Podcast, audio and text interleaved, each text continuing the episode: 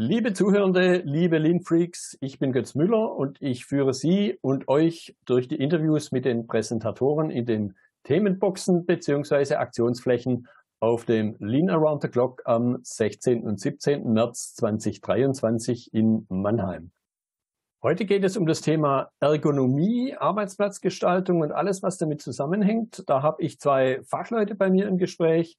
Martin Benter beschäftigt sich seit über zehn Jahren mit Bewegungsdaten, mit Zeiten und wie man daraus Ergonomie gestalten kann. Chris Itzepski seit den Anfängen der modernen Virtual Reality mit dem Thema und wie sich das in Produktionsumgebungen transferieren lässt. Hallo. Hallo.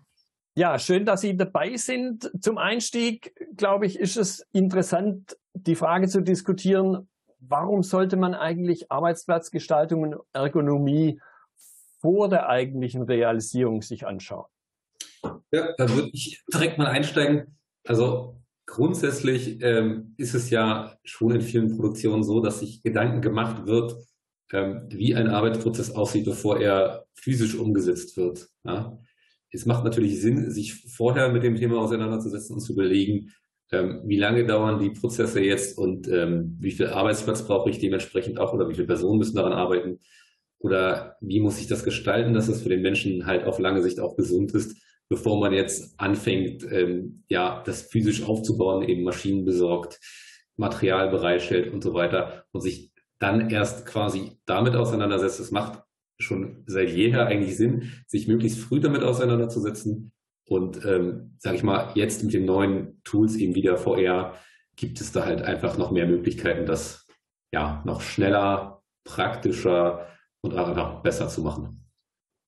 Genau, wie Herr Benta sagte, je früher, desto besser. Also je früher fange ich mit der Planung an, desto einfacher, desto flexibler kann ich sein. Je später erkenne ich die Fehler in meiner Planung, je später erkenne ich neue Anforderungen in meiner Planung, desto einfach teurer ist es äh, anzupassen. Also wenn man früher starten kann, dann ist es billiger. Gleichzeitig, wenn ich es früher starte, kann ich mehr Sachen parallelisieren. Ich kann mehr Sachen früher anfangen.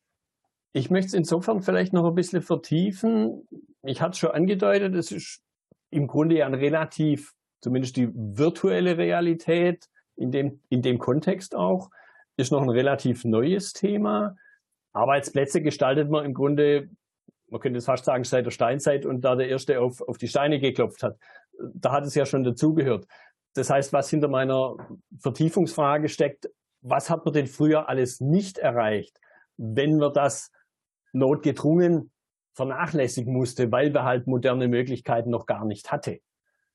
Man hatte nicht den Zugang zu Daten im Prinzip. Also wenn man nur das echte Welt beobachtet, ist man begrenzt mit das, was man beobachten kann. Das klassische Beispiel sind zum Beispiel die Spaghetti-Diagramme. Hm. Wenn ich jetzt Leute in echten Welt beobachte, und nur in echten Welt ohne zusätzlichen Geräten kann ich maximal mit einem Kugelschreiber und Zettel äh, hinter den Personen laufen und das markieren. In dem Fall bekomme ich Daten nur in 2D, nur in Aufbauen sozusagen.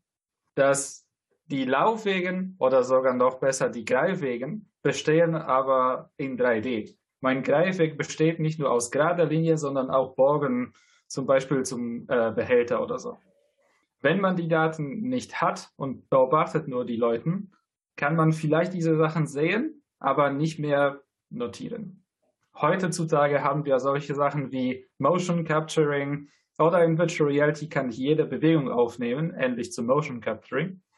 Und ich kann extrem viel mehr mit diesen Daten anfangen. Ja, ich würde da vielleicht auch noch was zu ergänzen. Und zwar, ein wesentlicher Vorteil ist halt auch, also diese klassische, wie es auch angesprochen wurde, schon diese 2D-Planung, die gibt es schon relativ lange halt auch. Ne? Und dann hat man, sag ich mal, ein Layout geplant, eben ähm, wie man es auch zu Hause ja machen könnte, beispielsweise sich einen Zettel ausschneiden, Maschinen, Arbeitsplätze hin und her schieben und dann plant man sich eben ein, was äh, passieren da für Prozesse eben an diesen Stationen und dann kann man das eigentlich auch schon relativ gut planen. Was jetzt zum Beispiel in der VR halt auch noch weitere Vorteile sind, jetzt neben dem, dem schon benannt wurde, ist jetzt beispielsweise halt einfach, dass man auch also sich da reinsetzen kann, beziehungsweise reinstellen kann sich das angucken, haut das so hin. Man kann den Prozess einmal durchspielen. Man hat auch den Vorteil, dass man es sich nicht mehr nur vorstellen muss. Ne? Auf 2D muss man sich halt immer, braucht man ein gewisses Abstraktionsvermögen oder ein Vorstellungsvermögen, um sich das halt vorzustellen, wie es dann in der Realität aussieht. Passt das wirklich? Kann ich da hingreifen oder steht dann was im Weg?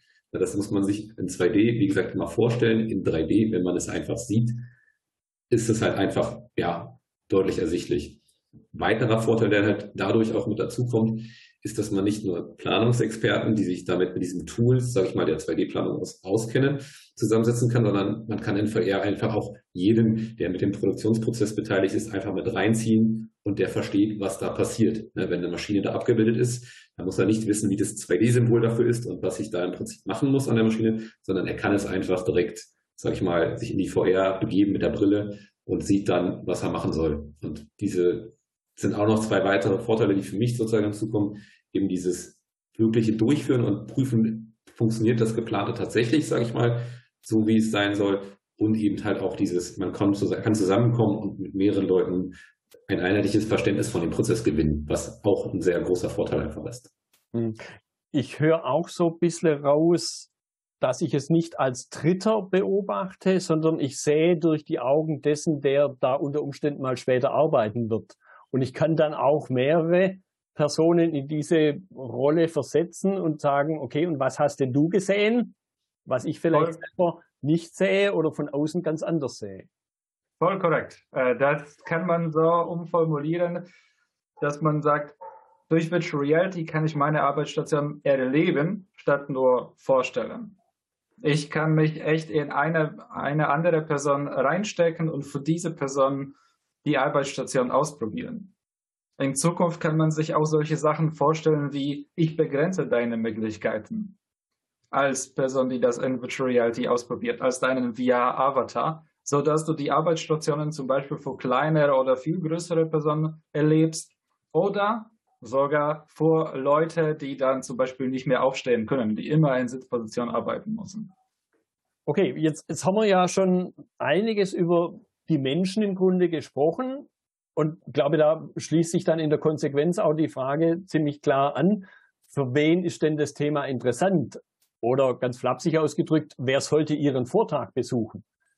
Im Wesentlichen alle, die sich sozusagen äh, mit dem Produktionsplanungsprozess beschäftigen oder die davon berührt werden, sage ich mal, das sind Leute, die an der Technologie interessiert sein sollten oder für die die Technologie gedacht ist und für die ist, glaube ich, auch ähm, der Stand sozusagen interessant, weil dann wird man sehen, im Prinzip, wie funktioniert das. Man kann da mal an einem Beispiel sozusagen durchtesten, was passiert jetzt genau in der VR, ähm, wie kann ich da damit, damit umgehen und halt auch, was kommt dabei raus als Ergebnis der VR. Also was, was habe ich im Prinzip von der Nutzung, dass ich zum Beispiel einfach mal einen Prozess, den ich jetzt auf Variante 1 geplant habe, dann mal schnell und spontan sozusagen umgestalten könnte und dann halt auch direkt sehen könnte, was hat das jetzt für Auswertungen eben beispielsweise auf die ähm, geplante Zeit oder eben halt auch auf die Ergonomie für den, der das durchspielt. Und dann, das sind so im Prinzip die wesentlichen Dinge, die man da sehen kann. Und man kann zum Beispiel das dann halt auch einfach gut visualisiert sehen,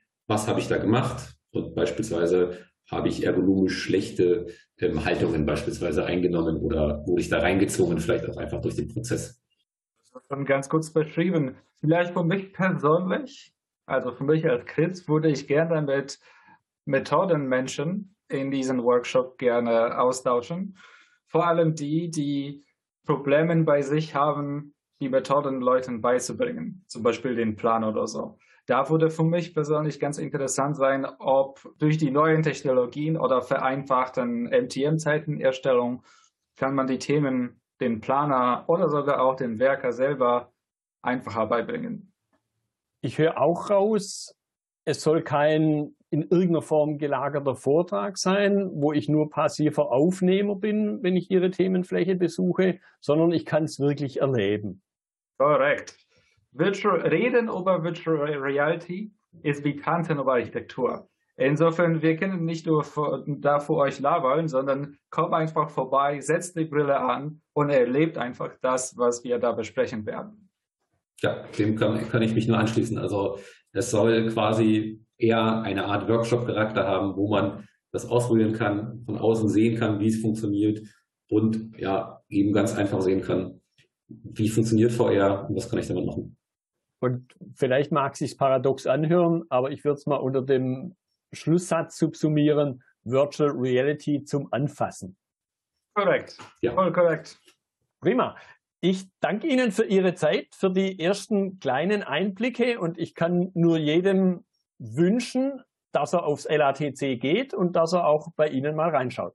Vielen Wir Dank. Wir freuen uns auf euren Gerne. Besuch. Ebenfalls vielen Dank. Ja, liebe Lean Freaks, es gibt noch Tickets für das LATC 2023. Bis zum 31.10. gibt es noch den Early Bird Rabatt.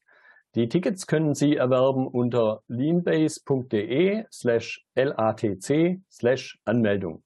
Wir sehen uns in Mannheim.